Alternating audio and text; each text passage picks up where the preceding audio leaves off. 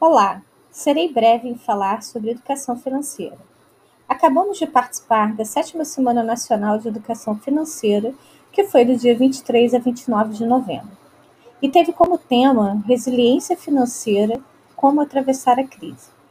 Nesta semana ocorreram várias ações com o intuito de conscientizar os cidadãos, cooperados e profissionais do Cicobi a refletirem quanto à sua relação com o dinheiro e sobre a importância da educação e o planejamento financeiro em suas vidas, principalmente neste momento de crise que estamos atravessando. E sua vida financeira? Como anda? Vamos estudar?